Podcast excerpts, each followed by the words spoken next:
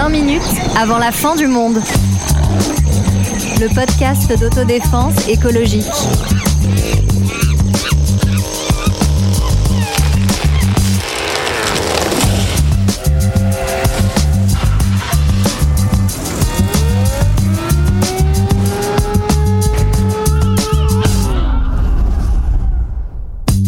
Bonjour, bonjour, bonjour. Comment ne pas avoir envie de jouir et de jouir plus que tout Pour échapper à la vie qui nous fuit, aux époques confinées et aux avenirs interdits, jouir, tant qu'il est encore temps et qu'il est possible d'éprouver quelque chose avec son cœur, son corps, avec l'autre, avec tous les autres, car le duo n'est en rien une forme obligatoire ou exclusive. Jouir pour sentir la chaleur de la peau contre la fin du monde. Jouir plus que tout, mais à quel prix Car la sexualité n'est pas un continent isolé, elle transpire tout ce dont la société est faite, possession, exploitation, patriarcat, capitalisme. Mais nous sommes nombreux et nombreux aussi à chercher et à désirer un espace plus large, plus beau, plus fou que les rôles stéréotypés, que la répétition des angoisses et des gestes, et que les plaisirs devenus marchandises ou obligations. Comme une façon de trouver toutes les munitions possibles pour faire de la sexualité une force de subversion et d'émancipation massive. Salut tout le monde Salut Antoine Alors, qui a sa carte de fidélité dans un sex shop Sarah Comment ça, moi? Non, J'ai pensé à toi tout de suite. non, absolument pas. Euh, non, mais si on parle de sex shop, moi, ce que je trouve assez intéressant, c'est que euh, pour avoir euh, beaucoup traîné pendant longtemps vers Pigalle, il y a beaucoup de sex shops qui font pas très envie et que de plus en plus, on voit aujourd'hui des sex shops plus féministes, par exemple, plus discrets, euh, où euh, où tu te sens plus à l'aise finalement de, de rentrer et et t'as pas envie de te voilà de te cacher et de fuir très très loin. Le Et- rose molletonné de Love Shop. Exactement. Et toi, Sonia? Moi, je détourne complètement mon cours de poterie pour en faire un atelier sex shop. quand, je, quand je tourne ma terre et que je la monte comme un magnifique phallus, puis que je la redescends et que je la remonte et que parfois je la décapite, je m'interroge sur mon, mon- le, le- le rôle que j'apporte à cette, euh, cette activité. Et toi, Zineb, est-ce que tu pratiques le sex shop hors les murs, comme Sonia Moi, je suis un peu coincée, mais j'ai jamais mis les pieds dans un sex shop. Bah, 33 On y ans. va à la sortie. Ben, J'avoue que j'ai des copines qui m'ont montré des sextoys et j'ai trouvé ça assez effrayant. C'était des trucs transparents avec des crochets au bout et des paillettes argentées. Je te fabriquerai, En je te plastique. fabriquerai un Je sextoy me suis dit que j'avais vraiment pas du tout envie d'utiliser ça, quoi. Ouais, on enregistre à, à Pigalle, hein, c'est euh, l'habitude pour ce, pour ce podcast. Donc nous sommes bien euh, dans le thème de cette euh, des questions qu'on se pose à propos de la sexualité. Alors on disait que les, les sex shops ont changé, mais en fait aussi si les sex shops ont changé ces dernières années, c'est peut-être aussi parce que la sexualité euh, des Françaises et des Français euh, a évolué depuis, euh, voilà, on va dire depuis les années les années 60 pour prendre pour prendre une une date. Bah, c'est ce que nous dit notamment euh, Janine Mossus-Lavo, qui est une sociologue et une politologue et qui a écrit un livre qui s'appelle La vie sexuelle des Français, où elle a pour cela donc interrogé de nombreux Français sur leurs pratiques. Et sa conclusion, c'est que euh, les Français, effectivement, ont des pratiques aujourd'hui plus libres, ou en tout cas plus de liberté euh, par rapport à la sexualité. Et dans ce qu'elle dit, moi, il y a une chose qui m'a frappée, c'est que notamment les hommes, aujourd'hui, majoritairement, prennent le maximum de plaisir quand ils ont fait jouir leur partenaire. C'est quand même assez... euh, C'est beau ça. C'est ce qui- encourageant. c'est ce qu'ils disent en Ouais, c'est Ouais, c'est parce que enquête déclaration. Ouais, c'est ça exactement. Ouais. Dans- ce qui est intéressant dans son propos, c'est qu'elle dit, en fait, euh, elle a fait deux enquêtes à 17 ans euh, d'intervalle. Mhm. Et en fait, ce qu'elle dit, c'est que les pratiques n'ont pas forcément de- vraiment changé. Par contre, il y a un certain nombre de pratiques qui se sont répandues. Et euh, notamment, par exemple, elle dit, la première fois, il y a 17 ans, je voulais euh, chercher euh, des paroles de bisexuels et c'était extrêmement compliqué à trouver. Alors que là, ça a été beaucoup plus facile. Et même les gens me disaient, ah, mais j'ai ma pote, faut que vous lui parliez, etc. Donc, il y a une forme de, de facilité dans la parole qui, qui s'est créée depuis 17 ans. Oui, et puis c'est c'est vrai que faut pas tomber dans le cliché en se disant bah tout est plus facile maintenant, on baisse tout le temps, euh, génération hédoniste, euh, premier sur le kiff, etc. Mais euh, c'est vrai que la question euh, du plaisir est partagé, euh, du plaisir euh, individuel a pris une place euh, plus importante. Moi, ça me rappelle ma mère qui m'a dit un jour Vous, chez les jeunes, maintenant, euh, c'est le, le sexe, c'est plus un problème. Le problème, c'est le mariage. C'est pas comme à notre époque. Ouais, Grande euh, sociologue. ouais, c'est- voilà. D'ailleurs, on, lira, on lira cette enquête. Alors cela dit, cela dit, euh, cette sociologue dit aussi qu'il y a un tabou, notamment dans le couple, c'est Oui. les Ouais. couples qui ne font plus l'amour. Et donc c'est presque l'absence de sexualité qui, vient un é- qui devient un énorme tabou. Ouais, le tabou à pas. front renversé. Il me semblait que les jeunes, de, au contraire, on, a- on pourrait avoir tendance à penser qu'il y a de plus en plus de sexe. Et en fait, il semblerait que les jeunes générations Mm. fassent de moins en moins l'amour. Bah, il y a Netflix, moins- hein. on n'a plus le temps. hein. Euh, voilà, on est trop occupé à regarder des écrans et puis euh, voilà. C'est vrai qu'avec le confinement, ça ne va pas beaucoup aider. difficile de parler de sexualité sans évoquer quand même MeToo euh, qui s'est pas. quoi, ça Ah, Qu'est-ce que c'est que ça, bon sang Le, le MeToo. ton MeToo et euh, qui a conduit, euh, bah, en fait, qui a fait tomber euh, des criminels euh, parce que des femmes ont eu le courage de parler. Est-ce que ça a bouleversé pour autant euh, les rapports de domination? Alors moi, je voulais juste dire qu'il y a pas mal de féministes qui disent que c'est pas que les femmes ont maintenant le courage de parler, c'est plutôt qu'on les écoute. Oui, et je trouve que exactement. c'est assez intéressant comme renversement de situation. Mhm. C'est-à-dire que des femmes victimes de violences sexuelles, elles en ont souvent parlé. euh, même si la parole était extrêmement difficile, et malheureusement elles étaient assez peu écoutées. Et aujourd'hui, il y a cette vague d'écoute qui arrive et qui enfin permet aux autres de, de libérer leur parole. Oui, donc euh, je ne sais pas si vous le savez, mais il y a un certain nombre de commissariats à Paris qui ont des cellules où les gens sont formés pour, euh, pour accueillir les plaintes sur les violences sexuelles et sexistes. Mais alors c'est une très bonne chose, mais ça veut dire quand même que la normale, la norme, c'est qu'un policier n'est pas formé, n'est pas, ne, ne va pas toujours accueillir la plainte de, de la manière dont il faudrait. Moi, ce que je trouve intéressant par rapport à MeToo, c'est deux choses qui, qui sont différentes. La première, c'est que, comme tu dis, euh, ça a peut-être libéré la parole ou permis de mieux l'écouter. Par contre, pour l'instant, dans les chiffres, dans le nombre de féminicides, de viols, pour l'instant, on a, enfin, il n'y a pas forcément d'effet. Donc, euh, c'est ça quand même qu'il faut changer vraiment dans, dans le fond. C'est ce qu'il faut, voilà. Et le deuxième chose que je trouve très intéressant, c'est que ça a provoqué des, des bébés MeToo. Euh, on pense au MeToo euh, inceste ou euh, au Ah oui, MeToo- comme des bébés dans ce sens-là. ouais. oui, dans dans au ce- MeToo gay au aussi. MeToo gay, exactement. Comme si les hommes ne se faisaient pas violer. Alors ouais, que- exactement. Ouais. Et donc ça, je trouve ça assez euh, intéressant en tout cas. Et juste pour donner quand même quelques chiffres assez effrayants, il y a quand même 16% des femmes qui ont été violées ou agressées sexuellement. Euh, seulement 12% d'entre elles ont porté plainte et 47% d'entre elles ont été violées par leur conjoint ou ex-conjoint. Donc aussi, il faut se défaire euh, de ce mythe de- du viol dans un coin de rue sombre. Mhm. Euh, extrêmement violent, mais c'est souvent en fait des actes beaucoup plus pernicieux que les victimes ont beaucoup de mal à identifier comme étant des viols et peut-être d'ailleurs aussi les agresseurs. Raison pour laquelle la formation est essentielle sur ces sujets-là. Oui, effectivement, donc l'écoute et la parole qui fonctionnent ensemble, qui n'ont pas complètement bouleversé euh, les structures euh, de domination. Tu en parlais, Sarah, euh, les féminicides, les viols, et aussi les inégalités sociales, parce que la sexualité, on le disait, est aussi par- partie prenante dans la société. Oui, et c'est la raison pour laquelle c'est un sujet hautement écologique qu'on est très content de traiter aujourd'hui parce que dans la sexualité, on retrouve en fait les mêmes mécanismes qu'on trouve à l'œuvre dans la manière dont l'homme se comporte avec la planète. Un rapport de domination, de pénétration, d'exploitation, et c'est vraiment ça qui nous intéresse et dont on veut traiter aujourd'hui. Et puis par rapport, euh, voilà, en faisant le parallèle avec l'écologie sur la question des inégalités sociales dont on a beaucoup parlé dans nos précédents podcasts, euh, par exemple sur la sexualité, ben la sexualité de quelqu'un euh, qui vit euh, Ouais. euh, à 5, euh, à Bien 6, sûr. euh, dans un tout petit appartement, sans chambre personnelle, etc., va être euh, plus compliqué. Et donc, euh, c'est voilà, la, la jouissance peut être plus ou moins facile euh, en fonction de- du milieu C'est ça, le- et où on vit. Le droit à la jouissance, c'est parfois tout simplement euh, l'égalité, euh, l'égalité économique et Mm. sociale. Ouais, c'est pas simplement un sujet intime, c'est un sujet tout à fait politique, comme on a pu le dire sur le sommeil, par exemple, ou d'autres sujets qu'on a traités. Alors il y a un sujet politique évidemment, c'est le mariage. Alors effectivement, qui est le l'espace sacré dans lequel les relations sexuelles adviennent? Mariage qui est, monogame. Qui est marié, Qui est autour marié de- autour de la table? D'ailleurs, c'est vrai. Personne. Personne, Mais- ouais. Et non, pourtant, personne. nous sommes tous, euh, nous avons tous bien passé 30 ans. Il serait peut-être temps les enfants, hein, non? Eh bien, vraiment voilà. raison, ta maman, en fait, ça. Eh bien, je propose On a- un mariage du podcast. Nous avons de Voilà. mauvais élèves autour de la table qui Ouais. ne respectent pas cette fameuse théorie de l'escalator Ah. où en fait vous êtes censé. Alors qu'est-ce que euh, c'est l'escalator, bah, Sonia tu, tu te rencontres, ensuite tu t'installes euh, avec ton conjoint, puis tu te maries, puis Ouais. tu fais des enfants, et voilà, c'est le bon. T'es sûr le que ça bon s'arrête, euh, là? Moi, c'est l'autoroute. Là, j'ai l'impression que c'est L'autoroute. vers la mort, en Donc fait. juste Ouais. pour préciser et rendre à César ce qui est à César, donc c'est un, ça- c'est un concept qui euh, nous vient de, de Amy Gra- euh, Graham, euh, pardon, qui a écrit un livre qui s'appelle Of the Relationship Escalator, Uncommon Love and Life, et donc qui déconstruit ce modèle, ce modèle pour voir euh, tous les autres modèles possibles. Et euh, bah, ce qui est intéressant avec ce, ce modèle, c'est-à-dire que si ça rend des gens heureux, c'est très bien. Enfin, moi, Bien ça sûr. me va très bien et allez-y, euh, go for it. Par contre, c'est un schéma qui est quand même encore assez excluant, assez hétéronormé.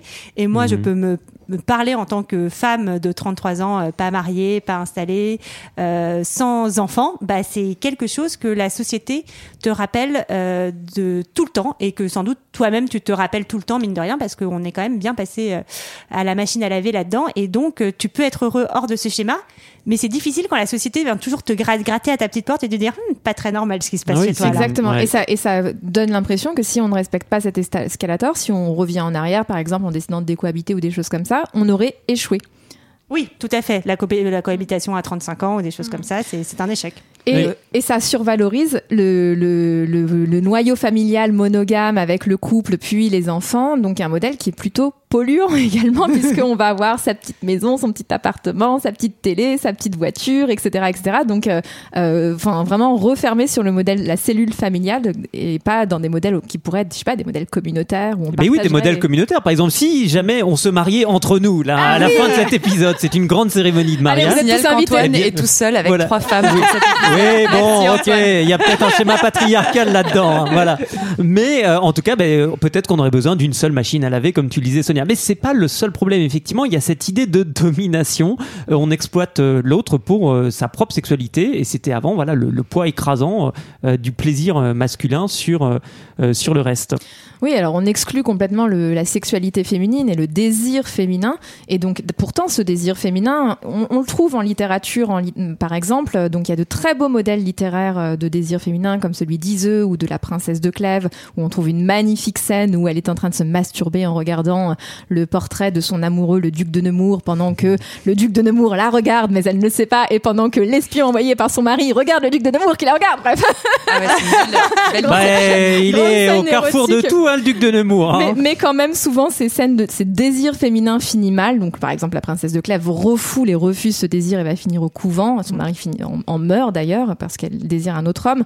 Et euh, un autre modèle comme ça où le désir féminin est considéré comme une monstruosité, c'est Phèdre. Phèdre, évidemment, que vous avez tous étudié euh, Bien sûr. probablement en Oui, première. oui. Donc c'est je le vis, je rougis, je pâlis à sa vue, un trouble s'éleva dans mon âme éperdue. Elle en meurt de désir pour le petit Hippolyte. Elle lui demande même de le transpercer de son ép- de se faire transpercer de son Ah oui. épée. Avec quelle épée il avait Hippolyte hein. Moi, c'est le petit Hippo. Ah bah bravo.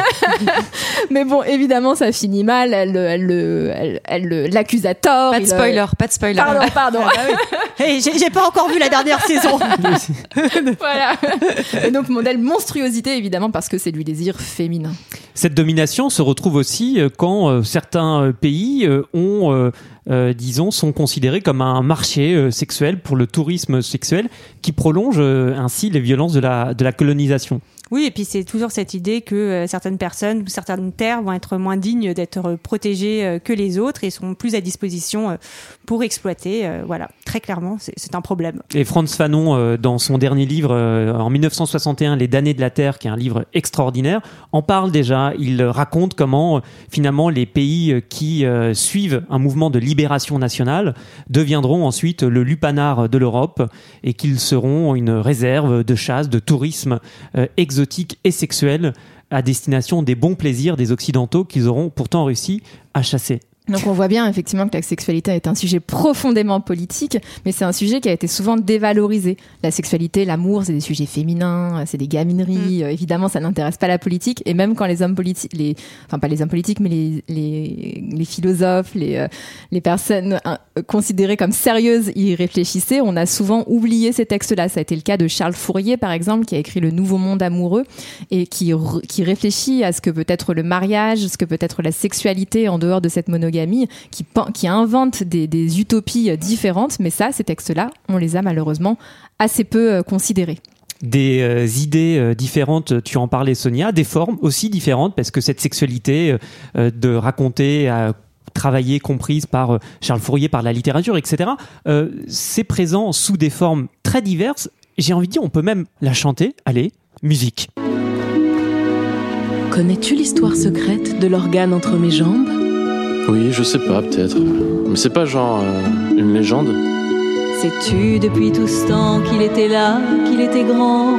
Doté de millions de nerfs encore plus sensibles que ton gland Il ne sert qu'à une chose, à nous faire prendre du plaisir.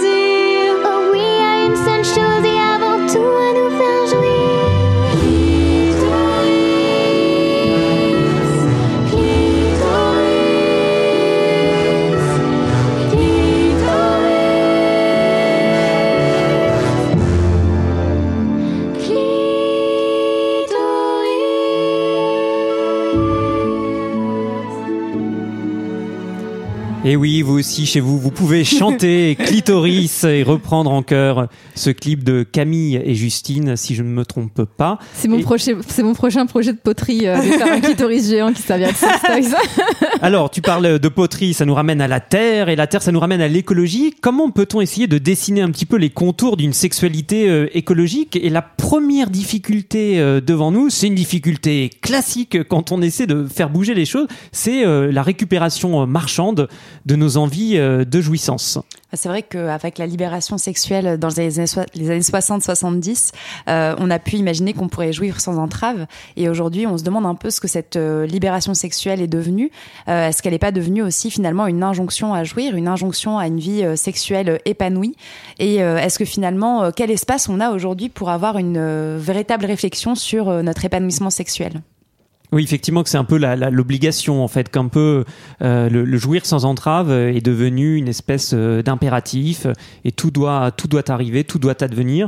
Et euh, cette quête de jouissance est aussi récupérée euh, par euh, par le marché. On a déjà cité dans ce podcast le livre de Boltanski et Chiapello sur euh, la, la récupération de la critique artiste du capitalisme, c'est-à-dire le fait de dénoncer qu'on ne pouvait pas être soi, qu'on était coincé dans des hiérarchies complètement étouffantes, qu'il fallait s'exprimer, se réaliser. Eh bien, tout ça a été récupéré par le marché et la sexualité qui euh, finalement portait cette contestation peut très bien être euh, de la sorte récupérée.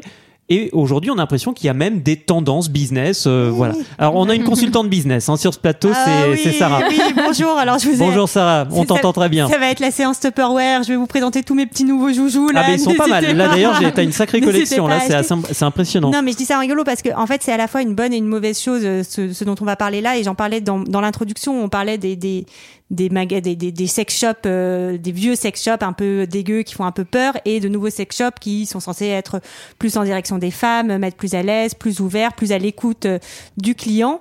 Euh, tout ça, c'est un peu de la récupération marchande, et en même temps, ça va aussi dans le bon sens. Et donc, notamment, euh, faire l'amour euh, bio. N'hésitez pas à acheter maintenant des préservatifs bio ou vegan, puisque, bah, par exemple, le latex, c'est pas bon quand vous êtes allergique, mais c'est pas bon non plus pour la, la nature. Il y a plein de conservateurs, il y a plein de stabilisants chimiques, et c'est pas facile à recycler en plus, hein, ces, ces préservatifs. Et voilà, pareil, des sextoys.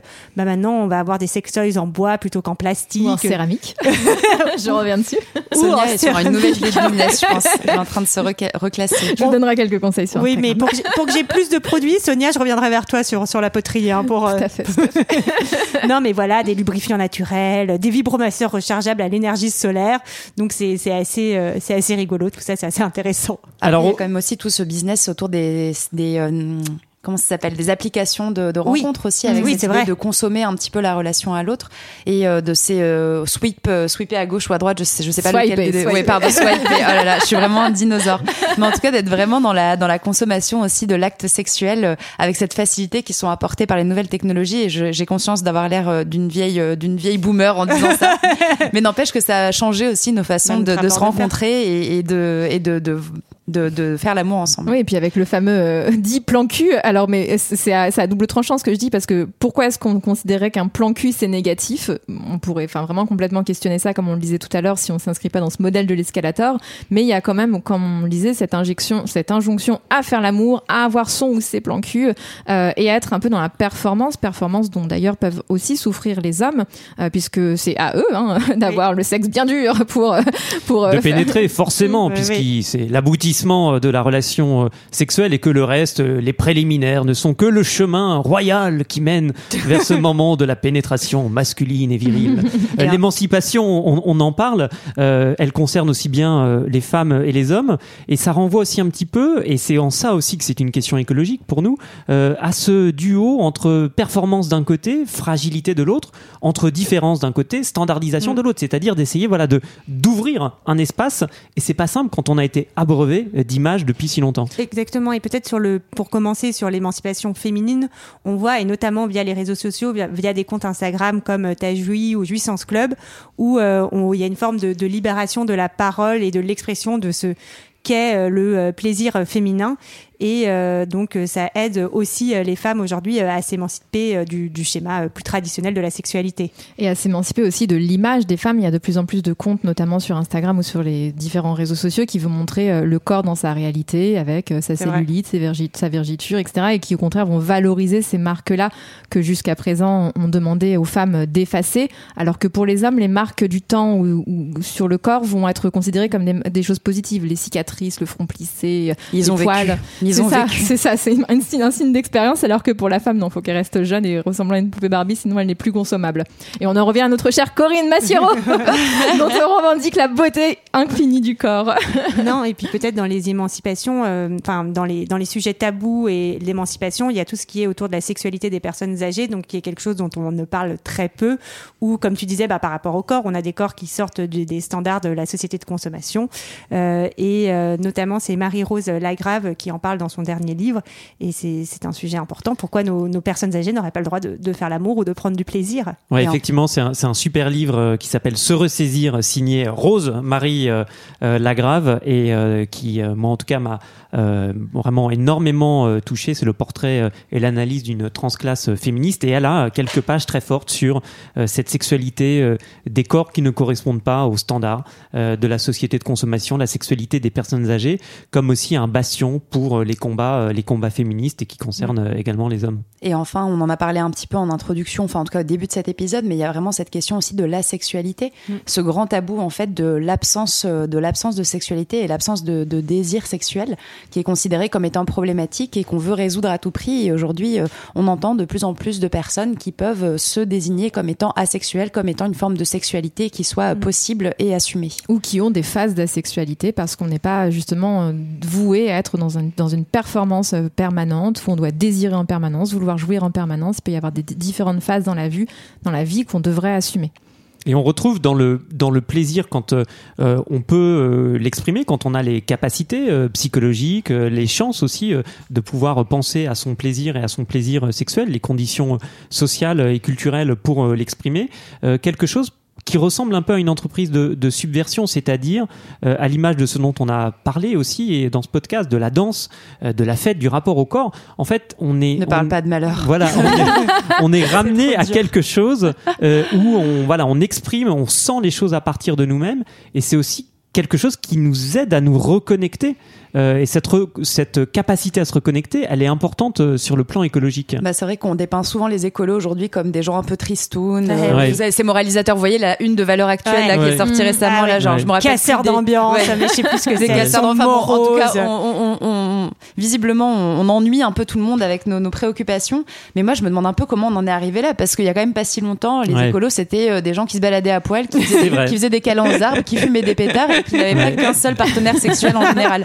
Donc moi, j'avoue, j'aimais bien cette petite vision des années 70 et je veux bien qu'on en Ouais. revienne à ça. Ouais, tout à fait. C'est dit. Ouais, Voilà. mais je suis tout à fait d'accord. Et peut-être juste dire, euh, je reviens un peu en arrière, mais il y a une chose dont on n'a pas parlé, c'est penser aussi aux personnes qui ne peuvent pas se donner Exactement. du plaisir euh, elles-mêmes. Ouais. Et ça aussi, c'est important. Et ça, c'est un qui enjeu ne peuvent pas se toucher, se Ouais, caresser, et donc euh, voilà de faire évoluer la législation euh, aujourd'hui euh, des Ouais. accompagnants sexuels Mm. qui permettent de faire que la sexualité, bah, en Ouais. fait, tout le monde, euh, même quand on a une situation de handicap qui nous en prive de façon permanente ou momentanée, euh, qu'on puisse euh, éprouver euh, du plaisir. Et sinon, je voulais dire que j'étais tout à fait d'accord avec Zineb pour se remettre tout nu et aller caresser Non, mais les ça. arbres. C'est ça, Dans le- notre vaste communauté c'est pour le- moins polluer la planète. voilà, c'est le plaisir, euh, voilà, c'est le, le, le plaisir, voilà, de sentir euh, des choses et voilà, Ouais. de se sentir euh, vivant. Donc c'est ça, c'est ça une sexualité écologique, c'est une sexualité qui cherche pas la performance, qui respecte l'autre, qui ne tire pas sa jouissance de l'exploitation des êtres, mais au contraire d'un partage, qui ne tombe pas dans le culte des corbeaux, mais les accepte tous, y compris en dehors des codes validistes,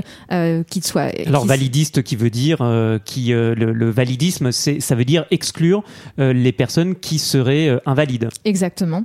Donc on a, enfin voilà, donc c'est une, sexual- une sexualité qui accepte tous les corps, quels qu'ils soient, quel que soit leur, âge et leur capacité de production, en dehors des codes de production. Et vous voyez, il n'y aura pas euh, d'injonction euh, au plaisir euh, à l'issue de, de cette euh, de cet épisode. Et d'ailleurs, il y a tout un mouvement qui s'est développé autour du slow sex, un peu comme la slow food, vous savez, qui est née en Ouais. Italie, euh, qui est née en Italie pour euh, aller vers des producteurs locaux, etc. Il y a toute une tendance aujourd'hui au slow sex qui nous invite à une sexualité déjà euh, qui est pas forcément par la pénétration et qui nous fait un éloge de la lenteur, euh, qui incite à la décélération de notre rapport sexuel. Et oui, ralentir, Oui, Zineb, on y revient. ralentir, on y revient. Ouais. Et, euh, on essaye un peu de sortir de cette précipitation et de cette jouissance immédiate, mais c'est vrai qu'il faut toujours avoir cette idée en tête que bah, ce temps de jouissance, il faut l'avoir. Et euh, c'est vrai que quand on a euh, des, des, des, des tra- des- des- enfin un emploi qui est très prenant, Quand on est euh, ou quand on est ou quand stressé on est parce qu'on n'a pas quand on est au chômage, euh, voilà, c'est pas facile de la penser, sexualité est forcément bien sûr. impactée par notre bien précarité et du coup ce slow sex il est sympa mais encore faut-il avoir euh, les possibilités de, de s'y adonner.